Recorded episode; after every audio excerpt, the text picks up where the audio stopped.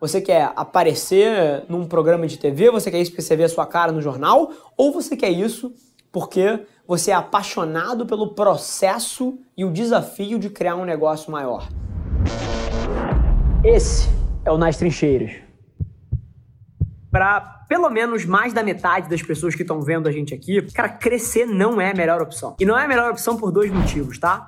Porque quanto maior a empresa, mais se torna sobre gerenciar pessoas e gerenciar a estrutura e menos se torna sobre a coisa que eventualmente você é apaixonado por fazer. Por exemplo, o João, produtor lá da agência. Ele é apaixonado por produção audiovisual. Ele é apaixonado por fotografia. Se ele resolve abrir uma empresa disso, e a empresa dele cresce, ele nunca mais vai bater uma foto na vida dele.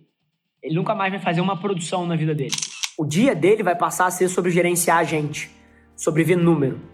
E eu acredito que mais da metade das pessoas não gosta disso ou não vai derivar felicidade desse processo. Então, para muita gente, a resposta não é crescer. Quando você está pensando pela ótica de maximizar a sua felicidade, a resposta não é crescer para parte das pessoas. A segunda parte das pessoas que eu digo que a ótica não é crescer é por outro motivo. Apesar de você achar sexy a ideia de crescer, no fim do dia, isso exige um comprometimento extremo seu. Extremo. Porque quanto mais você cresce, mais pessoas você tem no seu time, mais vidas você é responsável, mais famílias você é responsável.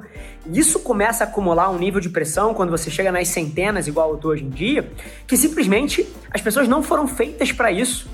As pessoas vão sentar na minha cadeira aqui e não vão ser felizes por conta do nível de pressão, do nível de exigência. Cara, são centenas de famílias que dependem de mim. E isso me energiza e me deixa feliz, porque eu acredito que eu tenho o poder de mudar a vida delas, mas para a maioria das pessoas isso vai ser um fardo.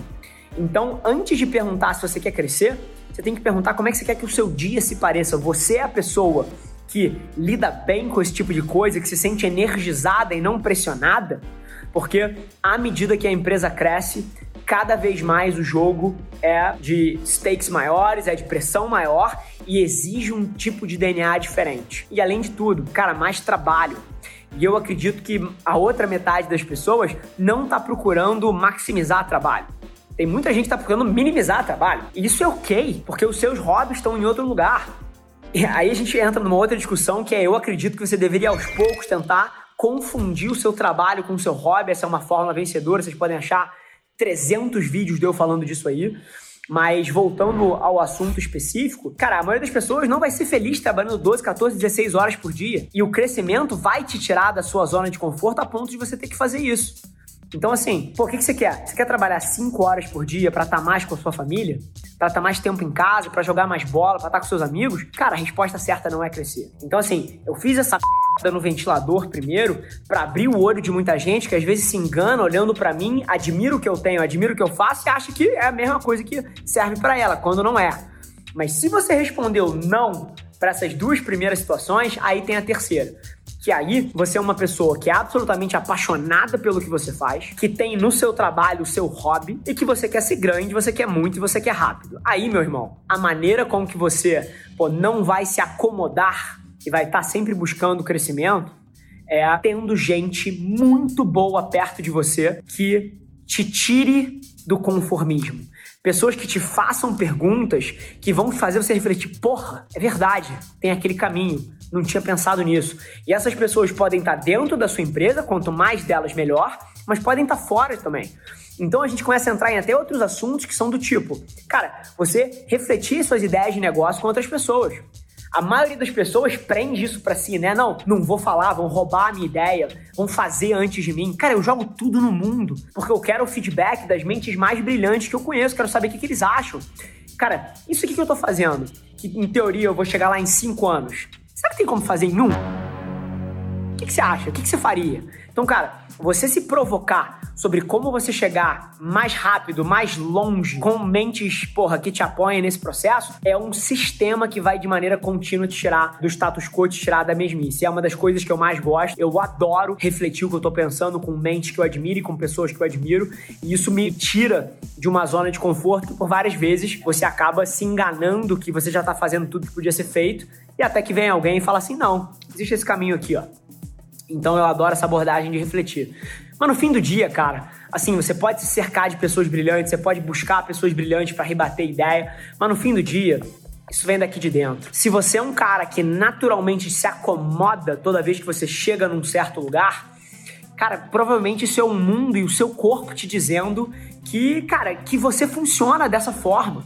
E ao invés de brigar contra isso, porque você se apaixonou por uma versão glamorizada de um livro de alguém que é diferente, você deveria aceitar isso e usar isso para construir uma versão da sua felicidade. Porque eu, eu, nunca fico estático. Toda vez que eu chego num patamar, eu me tiro dele. Eu chego num patamar, eu me tiro dele.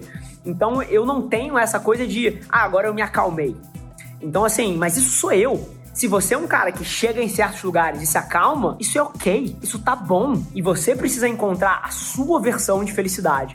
Então acho que a provocação aqui, cara, não importa se é cenário 1, 2 ou 3, é autoconhecimento. Quanto mais você conseguir olhar para dentro entender quem você é, entender os seus motores, entender o que te faz feliz, melhor você vai tomar essas decisões. Tudo bem, se você tiver uma avenida para fazer isso e fizer sentido para o seu negócio, faça. Mas eu te desafio a pensar que 90% das pessoas não tem um negócio moldado para isso, tá? Mas assim, muito mais do que te dar uma resposta generalista dessa, eu te digo duas coisas. Se a sua verba é limitada e se esse é o gargalo para tua contratação, você só tem uma opção. Na verdade, duas. Ou você vai trazer sócios estratégicos que vão aportar capital no teu negócio e dali você vai ter dinheiro para contratar a gente exclusivamente, ou você vai precisar fazer o teu negócio começar a dar dinheiro para que você possa contratar. Numa das opções, você vai ter que buscar um investidor, e aí isso passa por um playbook inteiro de coisas que você tem que fazer para que o seu negócio seja bem visto por um terceiro capitalista. Ou, número dois, você precisa dar um jeito de fazer o seu negócio virar uma máquina de geração de caixa, lucrar, para que você possa depois reinvestir esse dinheiro na contratação de gente. Mas agora, eu queria te desafiar a pensar uma coisa, viu, bicho? Seguinte, nem todo negócio nasceu para ser enorme, nem todo empresário nasceu para ter uma empresa grande. Eu te desafiaria a pensar o porquê que você quer isso. Você quer isso porque você quer aparecer num programa de TV, você quer isso porque você vê a sua cara no jornal, ou você quer isso porque você é apaixonado pelo processo e o desafio de criar um negócio maior. Porque eu te digo uma coisa, se você é um artista, se você é um designer, se você é um criativo, cara, se você é um advogado, se você é um engenheiro, na hora que você transforma o seu shop de uma coisa pequena para uma coisa grande, ele deixa de ser sobre a arte, sobre o craft, sobre a engenharia, sobre a advocacia, sobre a medicina, e ele passa a ser sobre gerir gente. E você se distancia da prática exata daquilo que você se apaixonou no primeiro momento. Então, o questionamento e a provocação que eu queria deixar é essa. Será que você vai gostar tanto do seu negócio quando ele deixar de ser sobre a arte e passar a ser sobre gerir gente?